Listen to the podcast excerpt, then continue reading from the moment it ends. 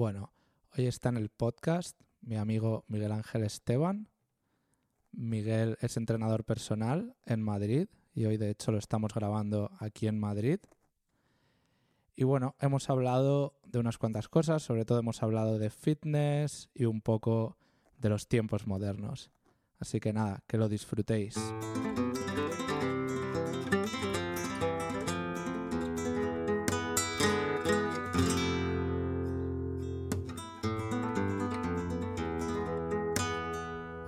Pues estamos grabando. Bueno, muchas gracias por venir, Miguel. Muchas gracias a ti, Daniel. Gracias por invitarme. Y bueno, esta tarde tenías que hacer un entrenamiento, finalmente no lo tienes, así que... Eso es, me he librado.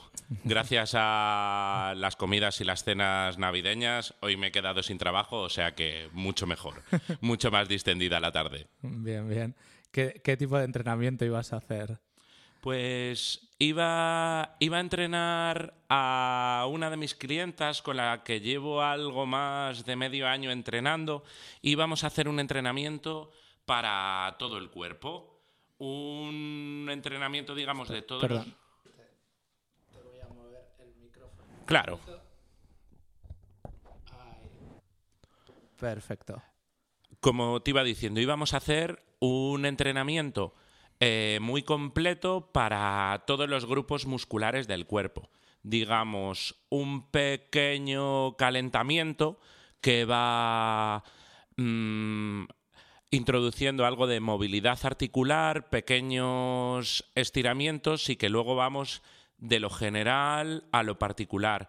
Esta chica lo que quiere es simplemente eh, sentirse bien, cada vez tener un mejor estado de salud y de forma.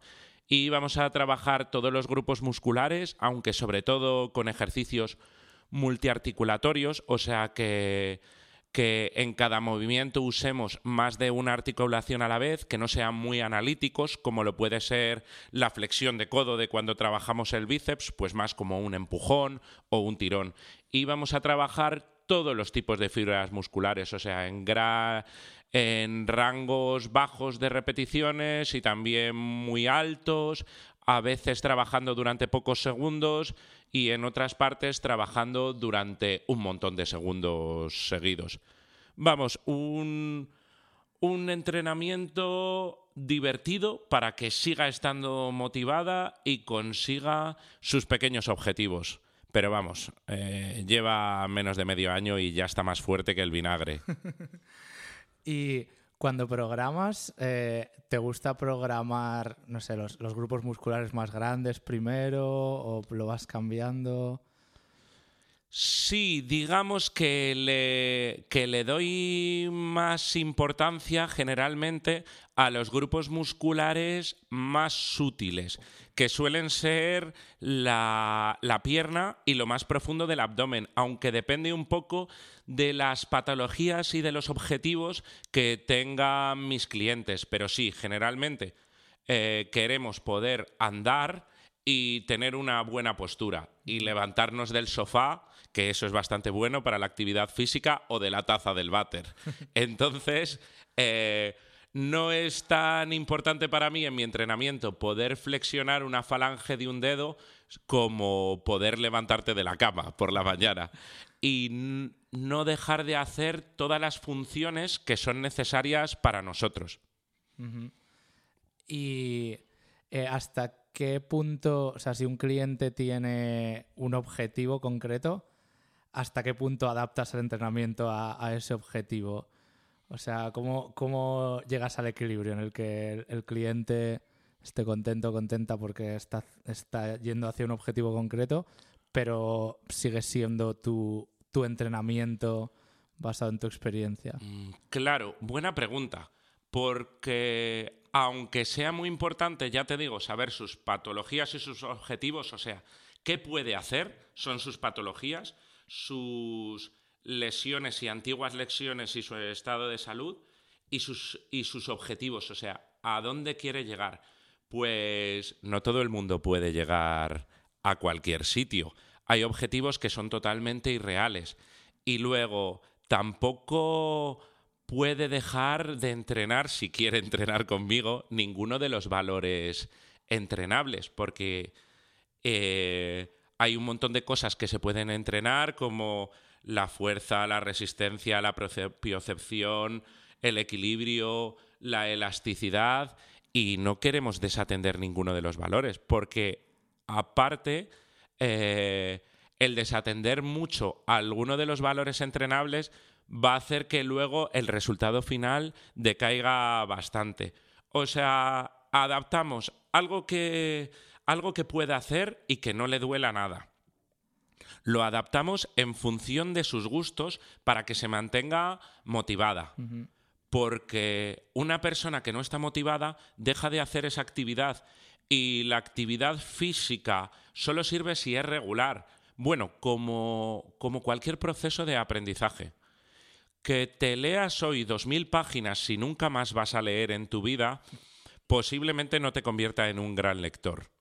Porque estas adaptaciones fisiológicas es mejor mm, conseguirlas poco a poco y si llevas meses y meses sin practicarlas y sin pensar en ello, posiblemente no seas un gran lector ni un gran atleta. Sí, sí. Y cuando, cuando tú entrenas, eh, ¿cómo, te programas tus entrenamientos? O sea, cuando, cuando tú haces tu, actividad física. Soy tan fan de la actividad física que yo para lo que me programo es para no entrenar demasiado. Porque si por mí fuera, estaría, me pasaría horas entrenando. Y muchas veces no quiero, no quiero que por realizar más actividad, aparte de que si hacemos mucha más actividad física de la cuenta, eh, no vamos a conseguir ningún beneficio extra, podemos eh, encontrarnos mucho, muchas contraindicaciones, como que haya algún desgaste de las articulaciones, o que a raíz de los roces mecánicos cualquiera de los tendones se inflamen y no nos dejen entrenar hasta que el proceso inflamatorio haya bajado. O sea que yo me programo haciendo em, ejercicios básicos en los que quiero mejorar. Luego, bueno, em, para empezar desde el principio, lo principal de mi entrenamiento es eh, calentar mucho y muy bien hasta, hasta sentirme físicamente y mental muy a gusto. Si no lo he conseguido, el entrenamiento se termina.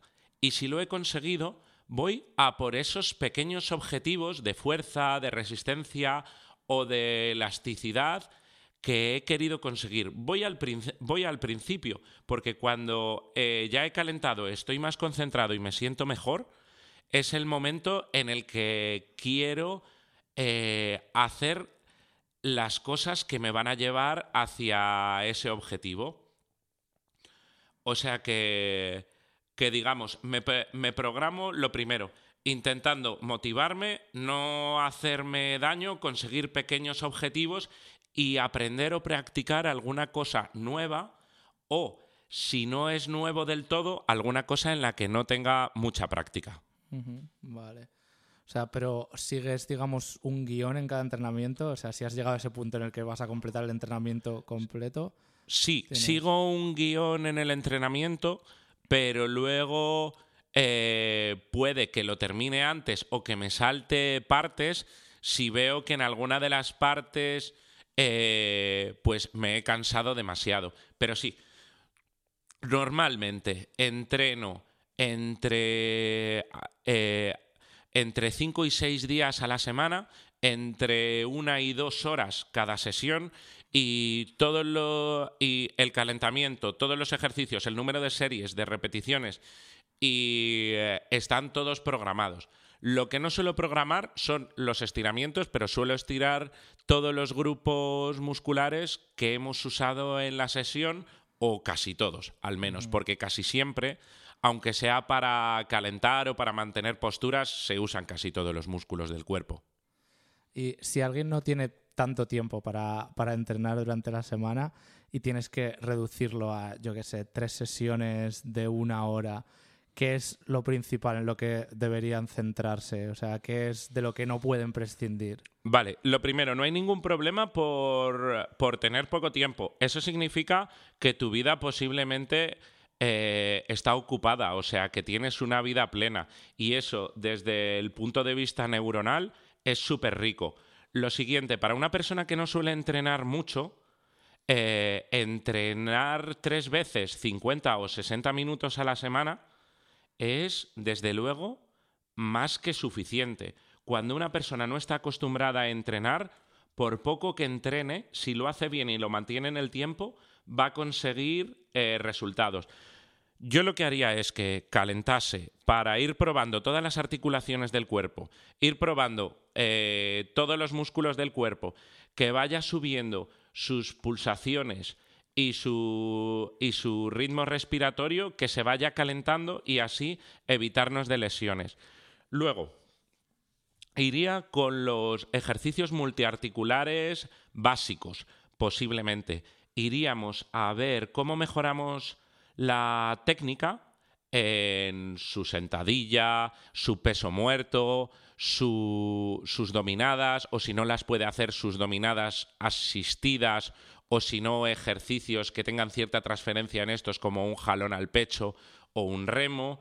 Y luego los otros ejercicios básicos serían pues los fondos, las planchas, las planchas frontales, bueno, cualquier ejercicio de core que nos permita mantener de manera isométrica la postura, o sea, que luche contra la flexión, la extensión o la rotación. Digamos, trabajar un poquito de todos los ejercicios básicos, eh, dejar de pensar en las cosas de su vida cotidiana, aprender algo y mejorar en la técnica para que así hasta cuando pueda entrenar solo, aunque sea el día de mañana, eh, pueda hacerlo sin un gran riesgo de lesión. ¿Cuál es la diferencia entre el jalón al pecho y el remo? Vale, pues digamos el... Eh, eh, la dirección en la que va la fuerza. Si tenemos, por ejemplo, si, si, tú estás de pie o sentado y la, y, y la, la polea viene de arriba, pues sería un jalón al pecho y si viene de enfrente sería un remo. Igualmente es un es un ejercicio de pull, de tracción, en los que ah, se usan pues una musculatura pues muy parecida el, el, dorsal ancho, el bíceps braquial, el deltoides posterior. Son pues eso, ejercicios de tirón. Vale, vale. O sea, tracción es lo que llamas, lo que se llama pull en inglés, ¿no? Sí. Vale. Y eh, push, bueno, sería. Eh, press, eh, están los presses y los pulls, los ejercicios de empujón y los ejercicios de tirón de tren superior. Vale, vale. Ok. ¿Y has, tenido tú alguna lesión así importante en tu carrera o, nada grave? Mm, bueno, eh practicando deportes he tenido todo tipo de lesiones. Eh, boxeando me rompí el tabique, jugando al, al fútbol me rompí el escafoides, jugando al pádel me rompí los dientes. La verdad es que mi vida deportiva mm, no sé si ha sido más productiva o destructiva. Pero, ganaste el punto. Eh, sí, a ver, no, eh, rompiéndome los dientes no gané el punto. En fútbol sala, rompiéndome el escafoides, que es cuando más tiempo he estado sin practicar fitness, también porque era un deportista inmaduro que no sabía la de cosas que se pueden hacer sin una mano. La gente que no tiene una mano también puede entrenar. Eh, metí gol. bien, bien. y y eh, me rompieron la nariz en, un entrenamiento que ni siquiera que ni siquiera iba a competición ni iba por puntos. O sea que, mm, digamos, la el deporte para mí es muy divertido y, me encanta porque además pienso que la gente en los deportes em, nos muestra cómo es lo más profundo de su alma, su verdadera personalidad. Pero, pero soy muy frenético y muy competitivo en los deportes y eso me hace lesionarme mucho. Sin embargo, en el gimnasio soy mucho más cauto. en el gimnasio como mucho me he hecho tendinitis. Es un ejercicio totalmente controlado y que siempre va de menos a más. Ah. En los deportes a veces estás cansadísimo y aún así haces un sobreesfuerzo que te parte por la mitad. Pero claro, tú quieres... mm, el objetivo no es estar más sano ni Claro. estar más fuerte, sino igual meter un gol más que el equipo contrario. Claro, claro. Sí, un, un ejemplo es en, en el boxeo, ¿no? Hoy en día hay, hay mucha polémica por las técnicas para perder peso, ¿no? Que usan para, para entrar en una categoría Hmm. que a veces los boxeadores se deshidratan y eso es como peligrosísimo, recibir golpes en la cabeza cuando estás deshidratado, ¿no? Eh, Así es, así es. Eh, no solo pasa en el boxeo, por ejemplo, también en, en el culturismo, el fitness o en cualquier categoría de mm, eh, relacionada con relacionada con la parte estética de los gimnasios, en la que también se compite, pues intentamos hacer una dieta súper estricta en la que es posible que hayamos prescindido durante mucho tiempo de los hidratos de carbono y que estemos en déficit calórico, lo cual no es muy bueno para tu eje hormonal y tu producción de hormonas tan importantes para nosotros como la testosterona, y aparte llegas parcialmente deshidratado para, tener el máximo peso y el máximo músculo en la categoría más baja para, o sea, en la que hay tipos más pequeños para poder ganar y aparte que cuanto más pintado vayas de moreno, más depilado y menos grasa y menos agua tengas en tu cuerpo, más se va más se van a ver los cortes de tu musculatura. Y esto nos lleva a una reflexión que estamos buscando eh, estamos buscando prototipos estéticos que son totalmente imposibles, porque sin perjuicio para tu salud, tú no puedes estar fuerte y totalmente definido todo el año.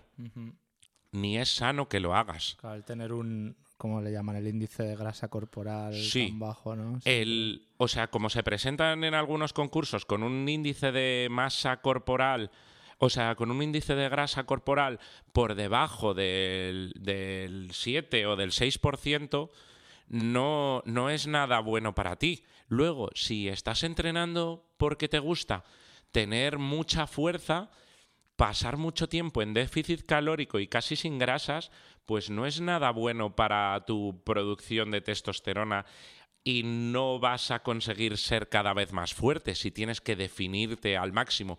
Definirte es esto de lo que hablamos de perder grasa y agua para que tengas el pie, eh, la piel, el músculo y el hueso y se te vean venas por todos lados y aunque peses 60 kilos parezca que los músculos te van a estallar porque cada uno de tus músculos de que les das un poco de movimiento y hay cierta vasodilatación parecen un corazón. Vale, sí, sí, es la típica imagen que tenemos de los culturistas que están muy hinchados, ¿no? Y con todas las venas marcadas. Sí, además de una forma natural, o sea, sin, sin consumo de sustancias anabólicas, es totalmente imposible que estés, eh, por estos motivos que te comento, durante todo el año con muchísimo músculo y con nada de grasa. Los famosos esteroides, ¿no? Eso es, los Es- esteroides anabolizantes Ujú, Que es testosterona, ¿no? Básicamente. Bueno, no- sí, suelen ser, suelen ser versiones sintéticas de la, de la testosterona o de la hormona de crecimiento, pero vamos, hay un montón de fármacos y de, y de hormonas que están, digamos, prohibidas para deportistas por las posibles contraindicaciones que tienen. Claro. Sí, sí, pero es que tenemos ese ejemplo en un montón de deportes, ¿no? Que al final, por cumplir el objetivo que es ganar, Sí, acabamos haciendo cosas estúpidas, ¿no? Y los atletas de élite todavía más, que son bastante malas para Claro. la salud. a mí no me preocupan tanto que los más grandes atletas de élite que van a tener fama, dinero y reconocimiento se tomen estas sustancias como que lo tomen muchísimos chavales que, que no van a conseguir nada de esto. Porque, por ejemplo, Arnold Schwarzenegger ha conseguido ser el más grande en el culturismo, muy grande como actor de Hollywood y como y también como, como político. Y, e- y es millonario. Y si va a tener algunos problemas de salud o va a morir antes de lo que le tocaba, pues igual a él le merece la pena. Pero pero si solo pero si solo lo haces para gustar a los demás y no vas a conseguir tener una vida mejor por ello, pues posiblemente te estés metiendo en un problema del cual no, sa- no sepas realmente ni cómo puedes acabar. ¿Has visto alguna vez el vídeo de cuando Eddie Hall, que es, es un atleta inglés de potencia, eh, hizo un peso muerto de más de media tonelada, más de 500 kilos? Fue la primera persona en hacerlo y casi se muere en el escenario. Se, se cayó al suelo nada más terminarlo. Creo que, no sé, le reventó una vena en, en el cerebro o algo así.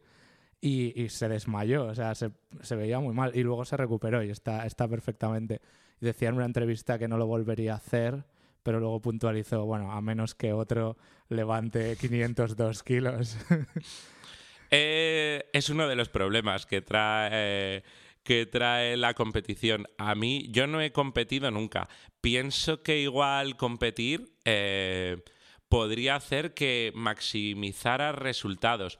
Pero yo lo que quiero es eh, estar feliz y mejorando siempre. Y a tu pregunta, no, no he visto el vídeo, pero he visto muchos vídeos por internet de gente que, que, que hace una sentadilla con cientos de kilos y que luego termina hecho un muñeco de trapo debajo de la barra. Y da, y da bastante miedo. Cuando te digo que el trabajo en el gimnasio es eh, muy controlado, es porque porque a mí no se me ocurre hacer eso. Ya, ya. Y luego, o sea, se sigue viendo a día de hoy eso que tenemos tanta información, ¿no? Que puedes ver un montón de vídeos sobre cosas básicas. O sea, no te digo tener una forma perfecta, pero, pero no sé, yo creo que seguimos viendo en los gimnasios haci- a gente haciendo ejercicios que ya nadie debería hacer, ¿no? Que es que ya por anatomía básica, o sea, pues el típico, no sé cómo se llama en español, pero el típico press detrás de la cabeza, ¿no? Que pone mucha tensión en los hombros. O el típico row este vertical, ¿no? El remo vertical. Sí, mm, pasan varias cosas, que hay que conocerse a uno mismo y no todos los ejercicios le van a sentar bien a todo el mundo. Luego también es verdad que cualquier ejercicio, por muy malo que sea, no te tiene por qué provocar ninguna lesión. Pero, uff, se juntan muchas cosas. Vivimos en una sociedad en la que hay demasiada información. Tanta que a veces no es fácil distinguir cuál es la buena y cuál es la mala. Tanta que, que muchas veces no... mu- muchas veces tenemos tan- tanta información y tan al alcance de la mano que la gente piensa, no es necesario que yo tenga esa información dentro de mi cerebro. Entonces tampoco generas relaciones de ideas entre esa información.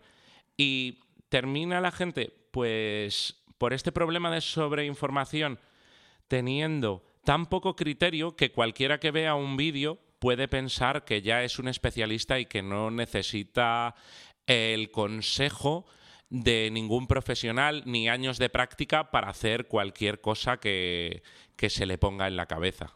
A veces ni siquiera un vídeo, unos minutos de un vídeo. Tenemos Eso tal es. déficit de atención ahora con, con tal saturación de información que saltamos de uno a otro, ¿no? Eso es, eso es. Si ya tienes lo que querías saber de ese vídeo, igual no lo vas a terminar de, de ver del todo. Y puedes ir a ver otro que, que sea contradictorio sobre lo que acabas Puedes de ver otro que sea contradictorio y encima si hay varios que son contradictorios, muchas veces vas a buscar uno que diga exactamente lo que tú pensabas o lo que te venga bien a ti. Y entonces, ¿para qué buscas información? Quédate con tus creencias limitantes y sigue con ellas para adelante. ¿Has tenido algún cliente muy cabezón que no quisiera seguir tu consejo sobre forma o, yo qué sé, maneras de entrenar? Sí, he tenido muchos clientes muy cabezones, pero realmente me termino separando yo de ellos o ellos de mí. Porque, uff, yo vierto mucha energía en mis clientes, muchas ganas, mucha positividad y cuando veo que somos totalmente incompatibles, casi lo mejor es que nos separemos. he tenido clientes, pues, que que no querían hacer algunos de los ejercicios que les mandaban porque pensaban como que no eran para ellos y nunca he llegado a entenderlo muy bien. Y también he tenido clientes que no querían esforzarse, pero entonces que, que no cuenten conmigo, porque a mí me desmotiva que no vayan a conseguir ninguno de sus objetivos. A mí me desmotiva estar años enseñándole a alguien y que no aprenda nada. ¿Eso qué dice de mí?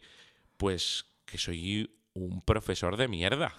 Claro, claro, al final hacemos las cosas por un propósito, no por el dinero, ¿no? claro. Y voy a estar desmotivadísimo con otros de mis buenos clientes si digo, joder, llevo seis meses con esta persona, no ha conseguido aprender ni siquiera el valor del esfuerzo y hay niños de seis años que lo conocen. Es lo mejor es que esa persona y tú os vayáis separando. Sí, sí, sí, lo entiendo. O sea, con, nosotros es, parecido en, la escuela, ¿no? Necesitamos ver que la gente aprende, o sea, es, es parte de ello, es como que necesitamos esa recompensa, ¿no? Además, que qué publicidad es para tu escuela de, español que la gente que está contigo cada vez sabe menos español. sí, eso no, no sería buena publicidad. No ayuda. No, no ayuda, no ayuda. Aunque se lo pasan muy bien, pero eso sí, su español empeora cada vez. Sí, sí, hay gente que busca cualquier tipo de servicio solo para solo para desconectar y divertirse. y está muy bien. ¿no? También. Está muy bien, pero para eso busca el que ama realmente. Con esto del gimnasio, ahora mismo ha llegado, digamos, la, la democratización del gimnasio. Hay un montón de gimnasios, hay gimnasios low cost, hay un montón de vídeos de internet, hay un montón de información, está llegando la cultura del fitness a, a todos los sitios. Hazlo solo si te gusta, solo si te diviertes, solo si es lo que quieres hacer. ¿Por qué? Porque no debes hacer cosas por la opinión de los demás y porque si realmente, em, si realmente no te gusta, pues vas a dejar de hacerlo y no vas a conseguir nada. O te vas a apresurar mucho y te vas a lesionar. O vas a ver que entrenando casi nunca, casi nada, no consigues ningún objetivo y vas a decir, pero para estar eh, de fuerte como mis ídolos de Instagram, me voy a meter toda una farmacia. O sea que no hace falta que hagas nada en especial, haz aquello que te motiva, que cambia tu emoción para bien. Es más, eso va a revelar muchos valores buenos de ti y te va a permitir al final ser muy bueno en esa materia. ¿Qué opinas del CrossFit que está ahora tan de moda y se basa en toda esta idea de la competitividad como motivación y tal? Mm, por una parte, eh, me gusta cualquier cosa que acerque el ejercicio a la gente. Por otra parte, mm, eh, yo creo que vamos a un gimnasio o a una biblioteca para, para ser exponencialmente mejores, para mejorar todas nuestras capacidades, no para medirnos las pollas. O sea, si necesitas Em, si necesitas que otro sea peor que tú para tú considerarte mejor, quizás no hayas aprendido nada y tengas que buscar más dentro de ti, porque si lo único que te hace ser feliz es que otro esté peor que tú, mm, puede que no ames tanto ese deporte o esa actividad. Luego, mm, hay gente que dice que, que te lesionas mucho con el CrossFit. Y vale, yo he visto gente que empieza y que ya le hacen hacer de todo. Y luego acaba en YouTube bajo la barra. lesionado. Y claro, si tu entrenador, tu profesor, tu maestro eh, es tan malo que sin tú tener ninguna técnica te hace dar el máximo de intensidad y te expone a la lesión, eh, no creo que sea ni culpa del CrossFit ni tuya, sino de que, sino de que tu entrenador se está, se está saltando, pues se, se está saltando todo lo que, lo que es básico. Que tú no termines estando peor. Porque si quieres ponerte fuerte, una persona lesionada lo que necesita es descanso, reposo y puede que médicos. Y eso no te pone nada fuerte. Claro, sí, sí. Claro, luego sí es eso, depende, cada gimnasio o box de CrossFit, ¿no? que los llaman, es diferente. Y claro, en teoría la idea que venden es que solo deberías competir contigo mismo, ¿no? Pero claro, al final ponen todos los números en la pizarrita y tal. Y claro, cuando ves que tu sentadilla está muy, muy por debajo de la de los demás, igual tiendes a forzarla muy rápidamente, ¿no? No deberías, pero... Claro no todos vamos a conseguir las mismas marcas, no todos tenemos el mismo bagaje deportivo, ni mental, ni todos tenemos la misma genética. Entonces, eh, me parece totalmente equivocado, por ejemplo, eh, intentar usar el mismo peso que otra persona. No sabes cuánto ha practicado esa persona, no sabes si te vas a hacer daño con eso. Tú necesitas, siempre que sepas hacer bien la técnica, pues llegar a un cierto nivel de intensidad para generar una adaptación fisiológica que haga que tú te adaptes más a ese ejercicio. Por ejemplo, que vayas generando un cierto estrés metabólico, unas ciertas roturas de fibras para que cuando tú comas, bebas, duermas y se vayan regenerando esas fibras, pues si has estado entrenando la fuerza, seas más fuerte, si has estado entrenando la resistencia, seas más resistente. Si, si yo cuando empecé hubiese empezado intentando hacer los ejercicios con el peso con lo que los hago ahora, hubiera terminado hubiera terminado muy mal, hubiera terminado en el hospital y posiblemente nunca hubiese conseguido depurar una buena técnica y pensase que es totalmente imposible ponerse fuerte. Claro y a veces es que no, no entendemos, simplificamos demasiado el ejercicio y no entendemos eh, toda la técnica que tiene que haber detrás, ¿no? No sé, o sea, me, me comparo con, con, Lidia Valentín, por ejemplo, que mide como yo y pesa como yo y tiene menos testosterona que yo y agarra lo que sería mi máximo peso muerto y hace una arrancada con eso como si nada, ¿no? Pero claro, o sea, lo raro sería que que, no lo hiciera o que yo pudiera hacerlo cuando ella lleva toda su vida haciendo eso y tiene una técnica increíble, ¿no? Es simplemente que, como lo vemos, levantamiento de pesas y, ocurre tan rápido, lo vemos como algo puramente muscular, ¿no? Pero es, mucho más mental y neurológico en el fondo. Mira, eso es una buena... Eso es un buen ejemplo para toda la gente que, por ejemplo, dice, no, yo no tengo la genética equivocada, no tengo la genética correcta, por, por, tanto, no me voy a esforzar. Si practicas algo, se te irá dando bien. Si lo practicas mucho, se te irá dando muy bien. Si lo amas y lo practicas con, con intensidad durante toda, durante toda una carrera deportiva, se te dará muy, muy bien. Eh, Lidia, Lidia Valentín, por ser una mujer, no tiene tanta testosterona como tú o como yo, que es una hormona increíblemente anabólica que nos va a servir para la construcción de masa muscular y sin embargo tiene, tiene unos resultados increíbles ah. porque, porque, lo ha porque lo ha practicado mucho, porque se ha motivado mucho, porque no lo ha dejado. Mm, es, es espectacular ver una arrancada de Lidia Valentina a cámara lenta, es como de manual, cada pequeño movimiento, ¿no? Sí. pero sí, sí, o sea, es parecido como pues eso, el, tocar la guitarra, ¿no? Que hablábamos el otro día de lo que duele la mano izquierda y siempre duele, ¿no? Pero cualquier guitarrista, hombre o mujer, con manos grandes o manos pequeñas, al final lo hace, ¿no? Y tampoco, o sea, los músculos de los dedos son pequeños, no se te hacen más grandes, ¿no? No tienes hipertrofia en, los, en el flexor del dedo pero yo que sé, como que neurológicamente al final haces que esos músculos funcionen de manera muy eficiente con lo que estás haciendo, ¿no?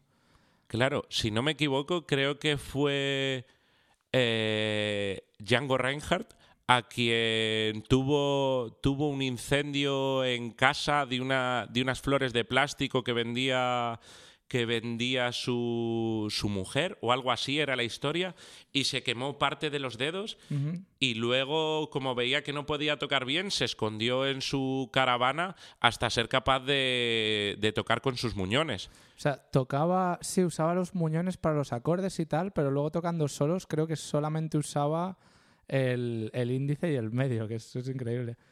Pues fíjate, o sea, sus condiciones eran de lo más adversas. Ah. Pero él no pensó, voy a dejar de tocar. Está claro que él preferiría tener todos los dedos, pero lo que, lo que tienes muchas veces ya no se puede cambiar. o sea que aprovechalo al máximo, que siempre tocará, tocará mucho peor que tú alguien como yo, que probé a tocar la guitarra unos meses y dije, esto no es para mí y no volví a tocar la guitarra. el otro día me, me hablaba eh, Germán de, de un, un, escalador que también tiene, eh, creo que el, en el anular y el meñique de, de, una mano, no sé, tuvo un accidente y solo tiene medio anular y medio meñique, ¿no? Y usa los muñones para colgarse. Y, bueno, y escala grandes paredes. Cada uno tiene que usar lo que tiene. Pero eso puede ser limitante si todos lo hiciéramos y todos entrenásemos igual, pero no, va a haber gente que lo deje por el camino o va a haber gente que no le parezca eso importante y vamos, seguramente ese escalador eh, sea mucho mejor de cualquiera de, de, los escaladores amateurs que conocemos, incluso que alguno de los profesionales, ¿no? Mm, sí, sí. ¿Y has podido volver a jugar al pádel igual después de... Te habías lesionado un poco la muñeca también, ¿no? ¿Me contaste? Sí, sí. Dura... Sí, bueno, claro, en la... en la... en el deporte son muy comunes las lesiones. Pero sí, ahora estoy volviendo a jugar y la verdad es que... Bien, todavía no he recuperado mi máximo nivel, pero es que es divertidísimo. y bueno, mientras no te vuelvas a romper los dientes, todo estará bien. Eso es, eso es. Estoy pensando en hacerme un protector para los dientes. Cuando boxeaba, lo, usaba, un protector bucal. Incluso ahora hay algunos que te haces con la forma de, tus dientes y todo. Aunque creo que no me volveré a dar ahí. Es muy raro darse un palazo en los dientes uno, uno a sí mismo. De hecho, mi, cuando me lo hice, mi madre me decía, pues yo creo que no has aprendido bien la técnica, como diciéndome, creo que el golpe no termina en los dientes. Y nada más brutal que la realidad de cuando tu madre se mofa de ti. Claro, con, una raqueta de tenis no debe ser tan fácil, ¿no? Porque es más grande y no... O sea, no, cae justo en, en, los dientes, pero la de padre que es más pequeñita. Claro, encima le doy le doy muy fuerte. Y esto, por ejemplo, en, boxeo, cuando, cuando me daban en la cara, era porque posiblemente yo había descuidado mi guardia, la había bajado o después de haber dado, por ejemplo, un directo, no había vuelto suficientemente grande o suficientemente rápido mi mano a la guardia.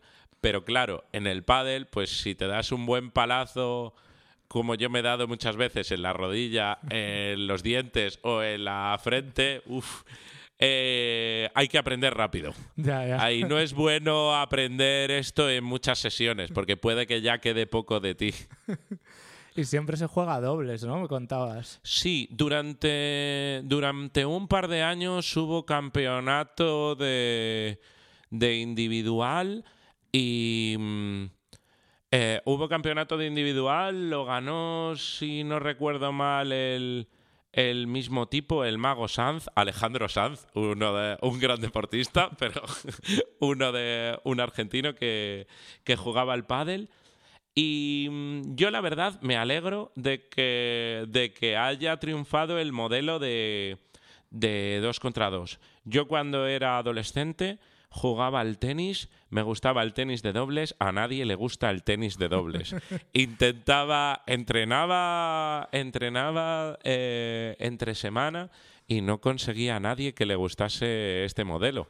Encima, a mí me gustaban muchas cosas que hago ahora en el pádel, que eran, pues, sacar y subir a la red para rematar o, o si le he llevado muy fuera de la pista a mi rival con el liftado, hacerle dejadas. Y eso lo odiaba a la gente y pensaba que era como de tener muy poca clase. Aparte, me encantan los deportes colectivos. El 2 contra 2 es la mínima. Es la, la mínima expresión del deporte colectivo. Pero. Pero a mí me encanta. Con el fitness ya practico un deporte individual, aunque no compita.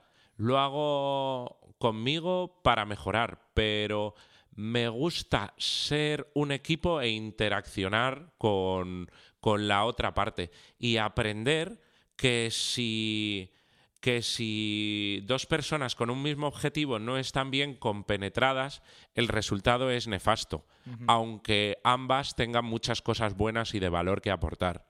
Es como en el MUS, que es claramente superior al póker y a todos los demás juegos de cartas. Es puro juego de equipo y con penetración, ¿no? Sí, sí, sí. Es súper importante estar en cualquier juego de equipo compenetrado con tu pareja y en el, y en el MUS se, ve un montón. El, por ejemplo, el, el póker, que es un deporte de, de, unas, de, de una sola persona, eh, a, mí yo llegué a la conclusión de que no era de que no era un deporte bueno para mí porque a veces quería ganar para ganar dinero aunque me estuviera aburriendo porque a veces los torneos duraban muchas horas. Y otra de las cosas que me pasó es que si al póker le quitas el dinero es una mierda de juego. Si al fútbol le quitas el dinero si no apuestas en la pachanga que vas a jugar, aunque no apuestes ni unas cañas ni nada, o al pádel, sigue siendo divertidísimo. Sí, es verdad, es verdad. Sí, en, el póker ahora muchos jugadores juegan campeonatos donde digamos que apuestas fichas, pero al final hay un premio en metálico que suele ser bastante alto. O sea, es parecido. Quitas simplemente la, locura de la apuesta libre, ¿no? Para que nadie acabe poniendo ahí las llaves del coche, las, llaves de la casa.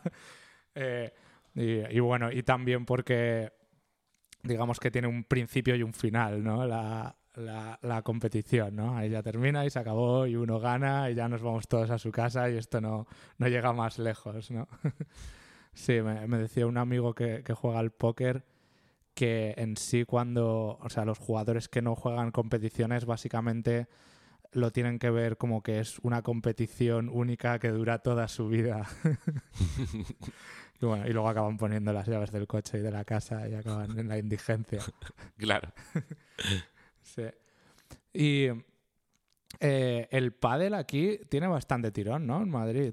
Sí, tiene bastante tirón en Madrid. El pádel lo inventó hace unos 50 años un mexicano, aunque en, lo, en las últimas décadas ha sido en Argentina donde ha gozado de más fama y popularidad. Se construyeron muchísimas pistas rápidas en Argentina y por eso los mejores del mundo hasta este momento eran eran todos argentinos, pero digamos, em, lo popularizó aquí en España bastante el expresidente Aznar.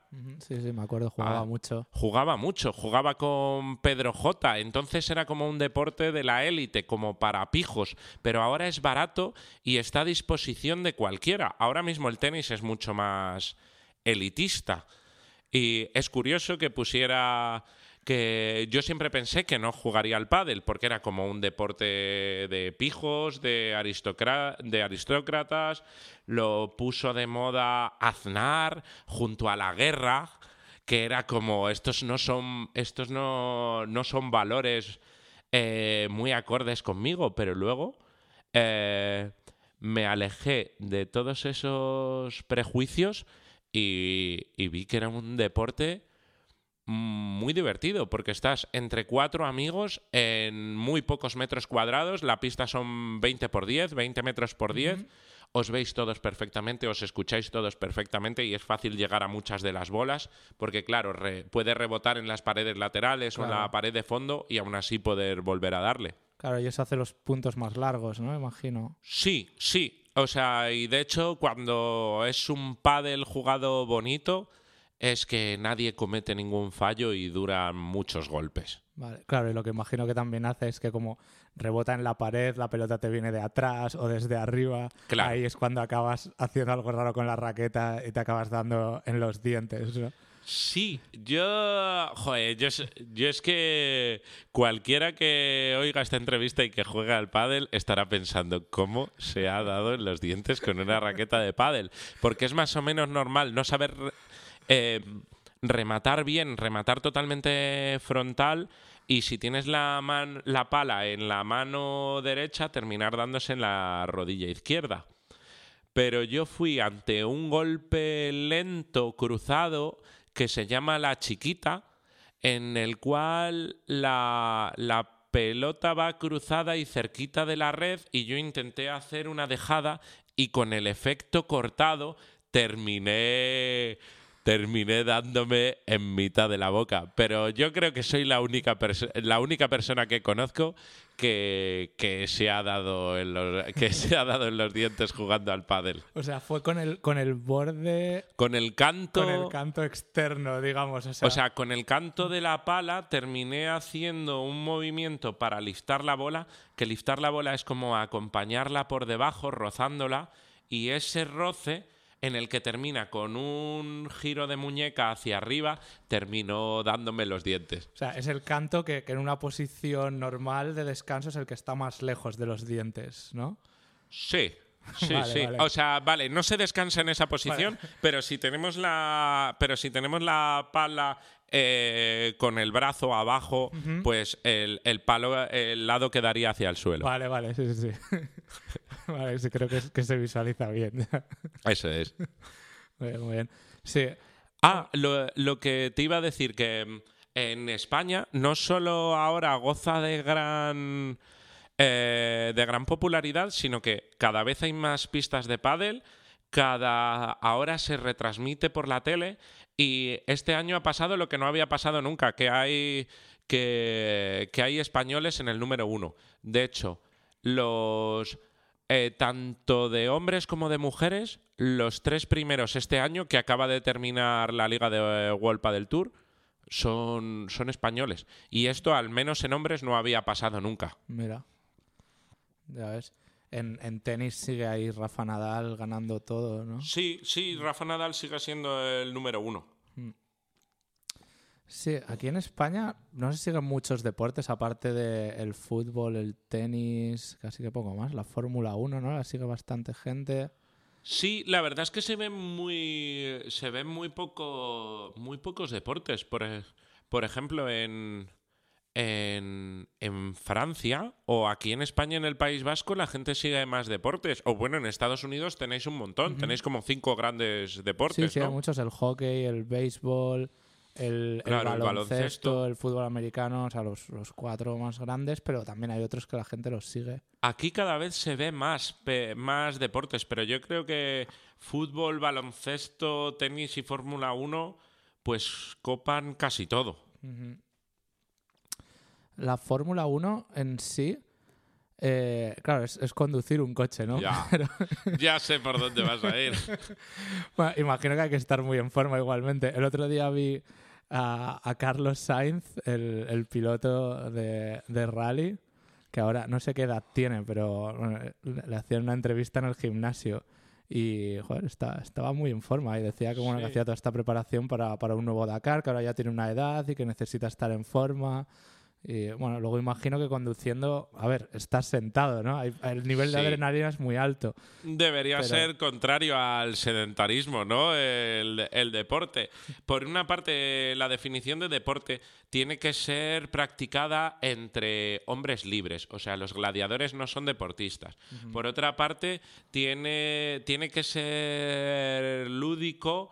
Eh, físico tiene que estar reglado y federado. O sea, para ser deporte tiene unas ciertas tiene unas ciertas reglas, pero luego eh, en mi opinión, eh, por ejemplo, es que hay deportes como la Fórmula 1 que tú coges unos mandos y practicas, ¿no? Mm, entonces, jugar al fútbol en la PlayStation, jugar al FIFA o al Pro, podría ser un deporte perfectamente si lo es la Fórmula 1. Es muy extraño. Ya, ya. Por ejemplo, el ajedrez es un deporte y las damas no. Por ejemplo, Eso es raro. es, es- es extraño, ¿no? Sí. El- y por ejemplo, ¿tiene que ver con la salud? Eh, bueno, o sea, el deporte de. El, el deporte cuando llega a la élite no tiene que ver con la salud. Y vemos deportes, pues eso, en la Fórmula 1 en los que estás sentados y coges unos mandos, que es como si jugaras a la consola. Eh, luego, es verdad que, que gen- que genera mucha tensión en el cuello, que tienes que ser muy rápido, pero es que seguro que si juegas a la PlayStation a un nivel súper alto, eh, y también tienes que ser súper rápido, tener mogollón de estrés, y seguro que también te duele, te duele el, el trapecio. seguro, seguro. Por ejemplo, el sumo eh, es un deporte para el cual lo que hay que estar es gordísimo, Ya, ¿sabes? ya. Que es como, ¿qué, qué definición me... Si no has Ya. leído nunca la definición de deporte, ¿qué idea mental tienes de qué es un deporte? Ya, ya, es complicada porque tienes que poner ahí limitaciones y claro, lo de que sea saludable también es relativo, ¿no? Dices, un- Claro, ser saludable no tiene por qué serlo. Y de Claro. hecho, la co- eh, por definición digo, y de hecho, la, la competición no es saludable. Mm, claro. Sí, sí. Y eso, los típicos escaladores que hacen free solo es saludable hasta que se caen por el precipicio. Claro. Si tienes que ser el mejor en, eh, en un deporte, posiblemente muchas veces te lesiones, desgastes mucho tus articulaciones. Mm, En muchos deportes el nivel profesional más alto está tan alto que pues muchos eh, se lesionan muchísimo después de su carrera deportiva que es muy corta. Eh, están hechos una mierda y muchísimos, bueno, en el culturismo o en el ciclismo, pues van hasta el culo. Y luego que, que la industria es muy diferente, genera, genera diferentes eh, niveles de dinero, ¿no? Mm. Y claro, es, es también problemático. Quizás un futbolista profesional que juegue en primera división en España que se retire, pues tiene mucho dinero, tiene la vida resuelta. Igualmente, pues le afectará el retirarse, ¿no? Eso me lo puedo imaginar. Sí. Claro, en, en muchos campos puedes tener una carrera toda tu vida, ¿no? En el deporte Claro. de élite generalmente no. Y, y está bien que hayan terminado siendo millonarios, porque de que dejen de ser eh, de que dejen de ser famosos y el centro de atención lo habrán tenido durante tanto tiempo que psicológicamente no debe ser muy fácil de sobrellevar. Claro, tienes que tener una crisis de identidad muy fuerte porque lo único que has hecho hasta ese momento era eso y lo hacías muy bien y de repente tu cuerpo ya no puede, pero eres joven, o sea, tu cuerpo Claro. puede hacer un montón de cosas. Simplemente no puede competir a ese nivel, ¿no? Muchas veces se cree que la máxima expresión de un deporte son sus profesionales y dentro de sus profesionales el mejor del mundo de entre los profesionales. Y posiblemente esa gente, no digo que todos, y muchos tendrán mucho amor, pero también hay mucho de, de, de- de dinero, de trampas, de vanidad. Yo en la máxima. Yo en la máxima expresión de un deporte veo a un niño pequeño descubriendo ese deporte, emocionándose y jugando con sus compañeros y aprendiendo valores a la vez que aprende técnica o táctica de ese deporte. Es ¿Cuál es la máxima expresión de ese deporte? Pues la que a uno más le gusta, posiblemente. Sí, sí. sí, no sé, hay, hay muchas definiciones, ¿no? Y al final cada uno... Pero sí, todos, todos tenemos una imagen mental de alguna manera, ¿no? De lo que es deporte y todo el mundo tiene una opinión cuando le preguntas si la Fórmula 1 es deporte o no lo es, ¿no? Claro, eso es. Y, y la cosa es que se considera deporte, pero que se considere deporte o no, para mí yo creo que da un poco igual. Si te, si te gusta muchísimo, pues dale. Sí, es una- Pues- sí. O sea, si cualquier juego, o sea, el, el ajedrez es deporte y cualquier juego de rol eh, no lo es. Pero si te reporta alegría y, y yo qué sé, y lo profesionalizas y, te, y consigues con eso pues una carrera profesional fructífera, no hay ninguna diferencia en principio en que sea deporte o no. Sí, ahora hay jugadores de, de Videojuegos, profesionales. Sí, bueno, hace ya bastante tiempo, ¿no? Sí, Eh. joder, y es, y es, eh, y es un poco contradictorio porque cuánto, cuántas madres les habrán dicho a sus hijos deja de jugar videojuegos porque eso no te va a dar dinero. Ya. Y ahora le pueden decir, pues mira, aquí... Sí, sí. Bueno, también, también se veía muchas veces que los deportes no podían dar dinero. Claro, solo pueden dar dinero si llegas a cierto nivel, ¿no? Y dependiendo del deporte, claro, y solo en algunos deportes, ¿no? En otros, incluso en un nivel profesional, Sí, pues bueno, la, la federación o lo que sea paga a los deportistas para que tengan una vida digna y lo practiquen, pero no... Pero eso es sobre todo que lo que haces tú justamente se ponga de moda, tenga mucha demanda y entonces mueva mucho dinero. Porque, digamos, eh, la mayoría de los que practican un deporte, espero que lo hagan porque les gusta, porque la mayoría de ellos, eh, quieran ser profesionales o no, no lo van a ser. Claro. Ya sea porque no son lo suficientemente buenos, no son lo suficientemente constantes, no tienen suerte o tienen lesiones, no lo van a ser. Pero eso también te lo puedo decir, yo que sé, en el mundo de las empresas y de los deportes. Sí. Hay mucha gente que quiere tener una gran empresa, pero ¿cuántos de ellos lo van a ser?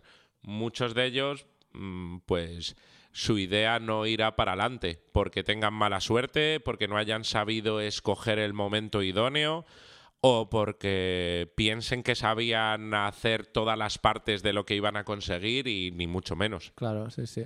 Y, muchas veces no, es imposible saberlo de antemano, ¿no? Casi siempre.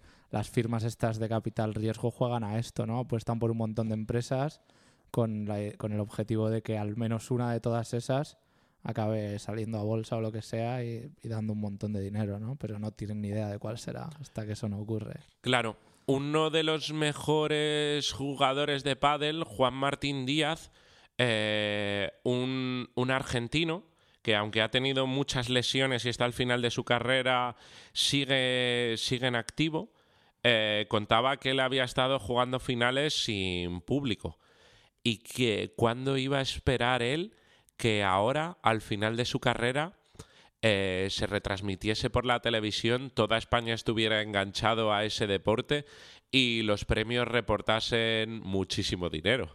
Ya ves. Sí, en, en la música pasa algo parecido con los estilos, ¿no? Que evolucionan y de repente un estilo deja de dar dinero, ¿no? Mm. Y, y eso ha pasado constantemente durante el, el siglo XX, sobre todo, ¿no? Había estilos nuevos casi que cada década y, y ya el estilo anterior no, no daba dinero, las discográficas no estaban interesadas. Mm. Pero bueno, así, así funciona, ¿no? Claro. Mejor que hagas lo que te gusta porque nunca sabes cómo, cómo, va, a, cómo va a cambiar. Sí.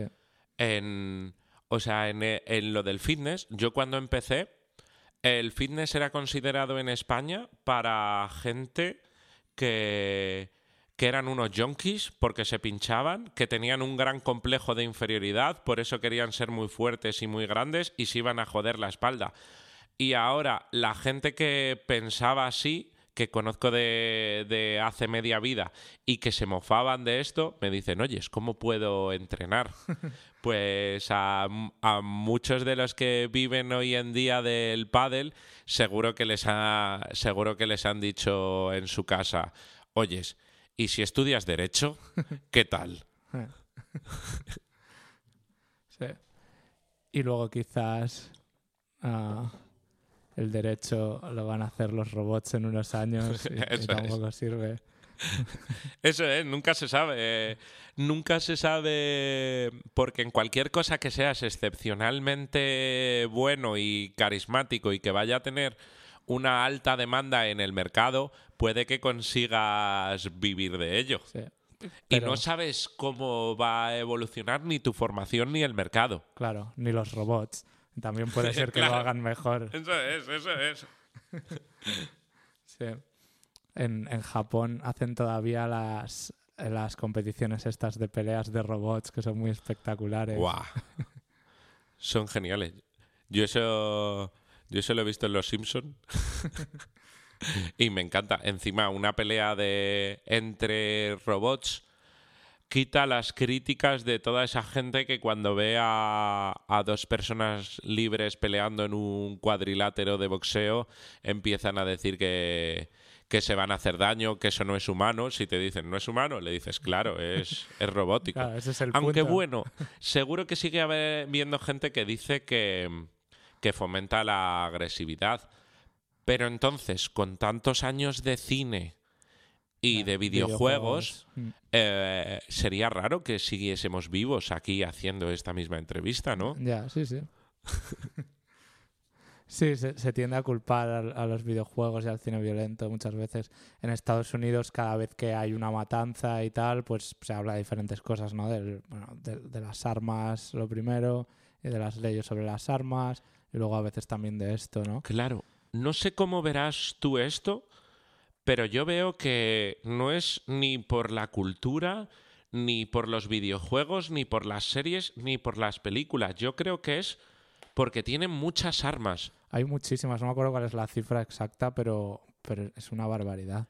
No lo sé, realmente no sé por qué hay tantos asesinatos, pero yo me imagino que si tiene, si los niños tienen en casa armas, algún día llegará que tengan mucha curiosidad. Yo cuando era niño, cuando tenía como ocho años, como no me dejaban mis padres usar mecheros, pues me acuerdo que un día cogí un mechero y que estaba flipado eh, viendo cómo las cosas ardían. Me hubiese convertido en, en un pirómano fácilmente.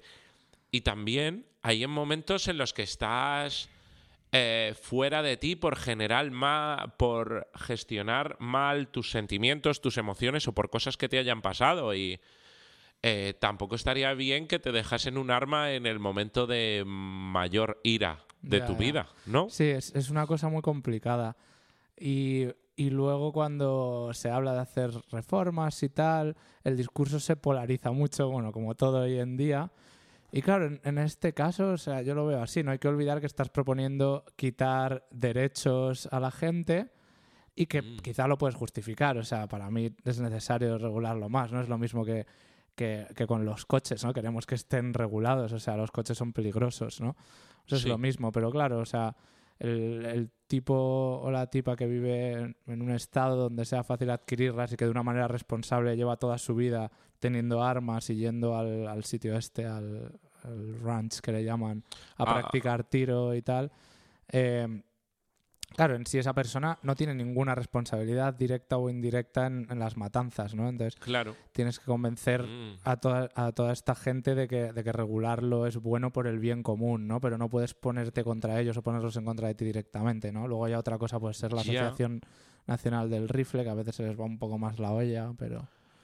Aunque en esto tienes razón que los que tienen responsabilidad en las matanzas son los que matan, porque si no podríamos, si lo llevásemos al extremo, podríamos prohibir casi cada cosa. Sí, sí, sí. Porque, yo qué sé, IKEA vende cuchillos, ¿no? Mm. Con los cuchillos puedes matar a gente.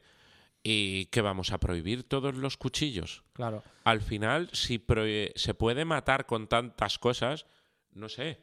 Con un ordenador se puede matar a alguien cogiendo el ordenador y golpeándole fuertemente con un ordenador, Claro, claro. ¿no? La cosa es que esto, claro, lo hace más fácil. Ya, por ejemplo, los, los fusiles automáticos están prohibidos en Estados Unidos. Un, un civil no puede comprar un fusil automático. y eso ya es legislación eh, para, para proteger a la sociedad, porque un fusil automático es muy peligroso, ¿no? Y ahora, por ejemplo, existe un artilugio que, que lo pones en la culata de un fusil normal, ¿no? Digamos que la diferencia es que un automático, si mantienes el gatillo apretado, sigue disparando, ¿no? Continuamente. Y pues es muy fácil hacer ese mecanismo y no, no se puede vender porque es ilegal en Estados Unidos.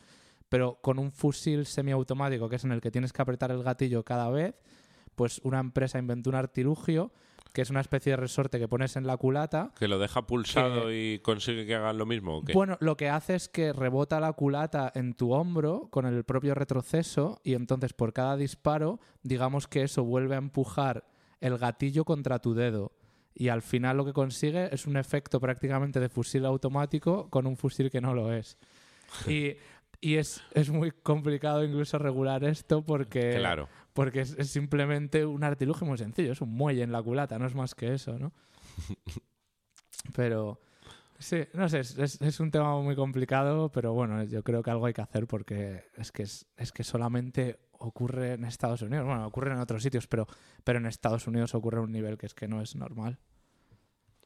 Sí, joder, tampoco, tampoco tengo datos de cómo, de cómo y cuánto ocurre en Estados Unidos y en otros países que sean parecidos o todo lo contrario, pero claro, aquí en España, como tenemos mucha seguridad y es, mm, y es muy raro ver a alguien con un arma que no sea de los cuerpos y fuerzas de seguridad del Estado, lo vemos claramente como que están todos locos.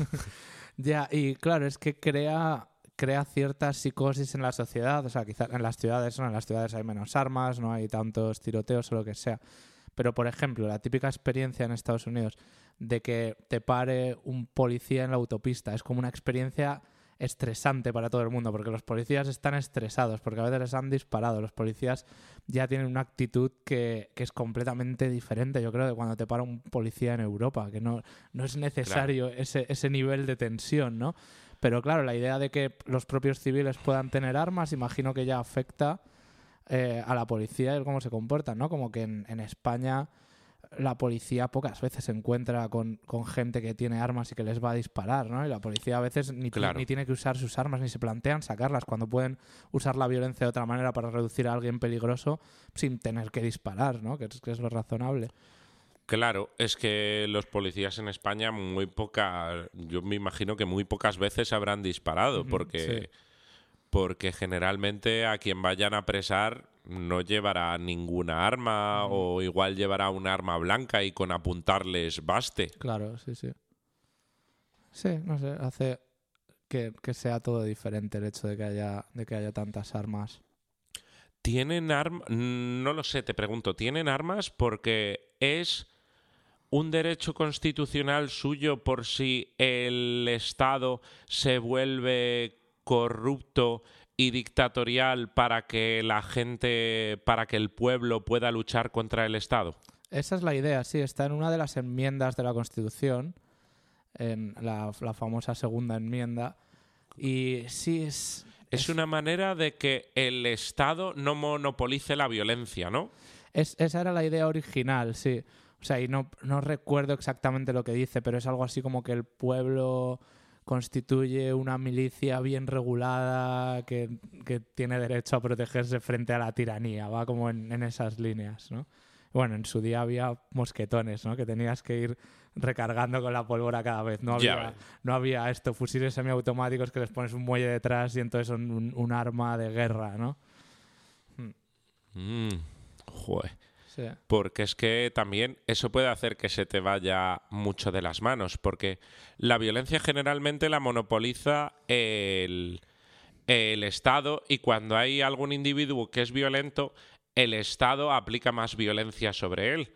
Pero, por ejemplo, se puede considerar que mm, violencia son muchas cosas, ¿no?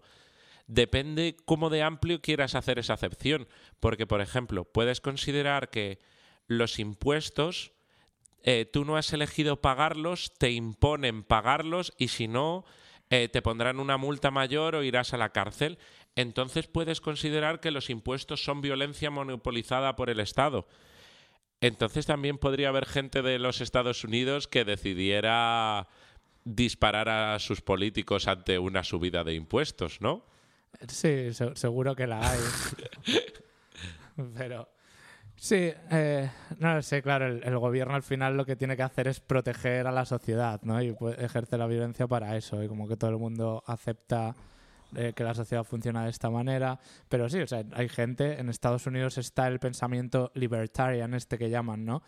Que es la idea de un gobierno cuanto más pequeño mejor, pocos impuestos o ningún impuesto, ¿no? Sí. La idea de que el, gobierno no tiene que ser responsable de decir a la gente cómo vivir, ¿no? Claro, algo así como el anarcocapitalismo o el minarquismo, ¿no? Hacer pequeño el gobierno y que sea el mercado el que lo reduzca, lo regule todo y la y y la libertad de la gente de hacer pactos y tratos libres con quien quiera, ¿no? Sí, esa es la idea en sí. Bueno, hay gente que la lleva más o menos al extremo, ¿no? Pero, pero bueno, ya el, Partido Republicano tradicionalmente se basa en esa idea, ¿no? En un, gobierno más pequeño y tal. Es como un poco diferente de los partidos conservadores europeos, que a veces están más ligados en, la tradición, ¿no? sí. No sé, es un poquito diferente. Claro, es que aquí en. em, aquí en, eh, en España muchas veces lo que los que son partidos denominados de derecha pues se une lo que es que sean libertarios con que sean conservadores, pero eso no tiene que estar necesariamente unido. Ya. Pero es muy curioso, aquí en España generalmente sí lo está. Claro, sí, yo creo que de alguna manera, porque, bueno, pues el, Partido Popular en su día, ¿no? Era, el que más proponía, eh, bueno, las, ideas del neoliberalismo económico y a la vez estaba muy ligado en la, en la tradición católica y conservadora, ¿no? Y ha ido muy ligado a esto, pero yo creo que en, que en otras partes de Europa es parecido, ¿no? No lo sé. Sí, aunque de todas formas la derecha española no termina de hacer, eh, de proponer del todo uh, pocos impuestos y Estado pequeño, porque todos los que terminan formando parte de un Estado y mandando quieren que su Estado sea grande y poderoso. A mí me da un poco de miedo la gente que quiere que, que los estados cada vez sean más grandes y poderosos, la verdad. Pero bueno, siempre puede haber un cierto equilibrio. Claro, necesitas los impuestos para gestionar los recursos públicos, ¿no? La sanidad, la educación, etcétera. El, el ejército, aunque sea de defensa, ¿no? Que es como son los de hoy en día. Mm. Claro, sí, sí. Es, es, es muy difícil eh, esto, porque hay posiciones. Hay posiciones en todos los espectros. Y, y yo muchas veces no sé, no sé qué es mejor.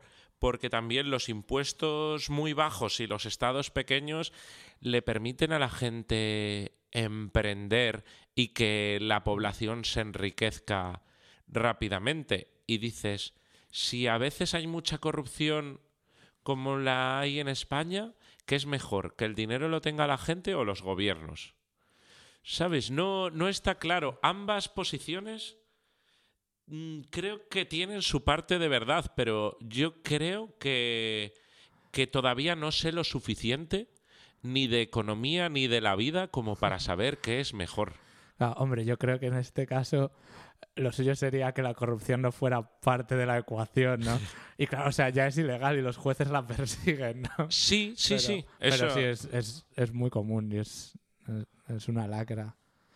Es, eso es eso es así y no y está muy bien que está muy bien que lo que lo persigan que hay gente que cree que no se persigue la corrupción pero no eh, más o menos se persigue y más o menos se encuentra se encuentra a la gente y se le intenta meter en la cárcel Sí, sí, o sea, ya ha pasado mucho. Lo que pasa es que la justicia va lenta, pero es, o sea, tiene que ir lenta, ¿no? Porque tiene que haber un, un proceso.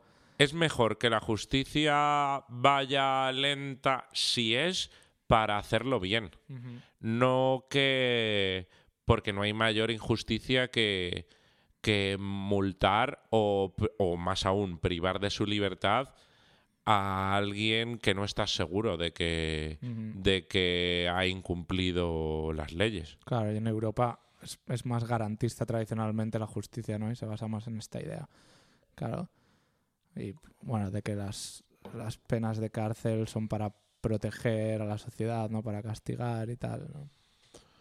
Claro, Hmm. Pero claro, a la vez hay mucha interpretación posible, ¿no?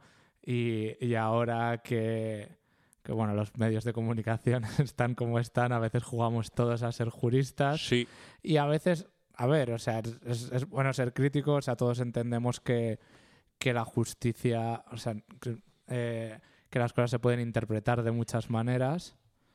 eh, pero bueno, a veces los juristas tienen, tienen más idea que el resto. sí. Pero también hay muchas discrepancias entre juristas profesionales a menudo. Y muchas veces desde grupos de poder, desde políticos o desde la tele se vanaglorian de haber influido en decisiones judiciales. Y justo lo que habría que intentar en las decisiones judiciales es no influir, claro. no, no hacerles ver a los jueces. O decís que esto es así, o, o si no, os vamos a linchar entre todos y no va a haber pa- paz social, porque entonces también deja de ser un juicio justo. Sí, sí, sí, así es. Y, y bueno, y luego hoy en día está la, la justicia de la plaza pública en Twitter, que aunque no tenga validez legal, tiene, tiene unos efectos en la gente brutales, ¿no? Un, un linchamiento público en Twitter puede hundir a alguien. Devastadores. Sí. La gente puede perder puede perder la pareja o el trabajo o la reputación solo porque solo porque le linchan públicamente sin que haya pruebas de esto. Y esto es una caza de brujas. Sí, es que Twitter eh, lo que tiene es eso, que, que mucha gente puede participar de manera anónima y poner sus pensamientos en público y Mm, que la gente pueda exponer libremente sus pensamientos está muy bien. Siempre que sean pensamientos que se expresen sin violencia y sean rebatidos sin violencia, pero lo de tirar la piedra y esconder la mano, eh, uff, porque es que encima, mm, no sé, si dices lo que no está socialmente aceptado, puedes ser linchado por una turba de analfabetos.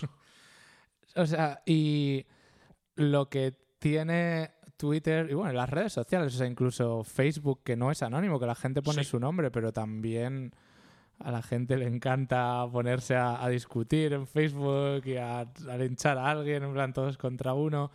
Y no sé, es como que al, al sacar de la ecuación la, el, el cara a cara, eh, resulta que cambiamos, que nos comportamos de manera diferente, ¿no? Y es, y es Sí. tan nuevo que todavía no sabemos usarlo. O sea, hay mucha gente que te puede decir cosas por las redes sociales que nunca te diría en persona, que simplemente por Desde el lenguaje luego. no verbal añadido las cosas serían diferentes, ¿no? Hay, hay gente que en su vida real es más cobarde y que por, eh, por las redes se, se envalentona. Luego también hay gente que cambia de personalidad, como cuando. No sé si. No sé si has sido alguna vez conduciendo eh, de copiloto con algún amigo que es todo amor y le ves en un atasco y empieza a maldecirles a todos y amenazarles de muerte. Y dices, pero, pero ¿qué, qué te ha pasado? O sea, de repente se convierten como en un Sí. conductor colérico. Sí, sí, ese es un ejemplo muy bueno. Y encima, eh, tú están tan fuera de ellos mismos que mientras están amenazando de muerte a otro conductor, tú te vas dando cuenta de que van conduciendo cada vez peor. Y dices, bueno, relájate porque igual no te has chocado con ese, pero te vas a chocar contra el siguiente. Claro, claro. Y, y cuando pues, es tu amigo y vas con él, ya sabes que simplemente está ocurriendo por esto y probablemente otro conductor también puede saber esto, ¿no?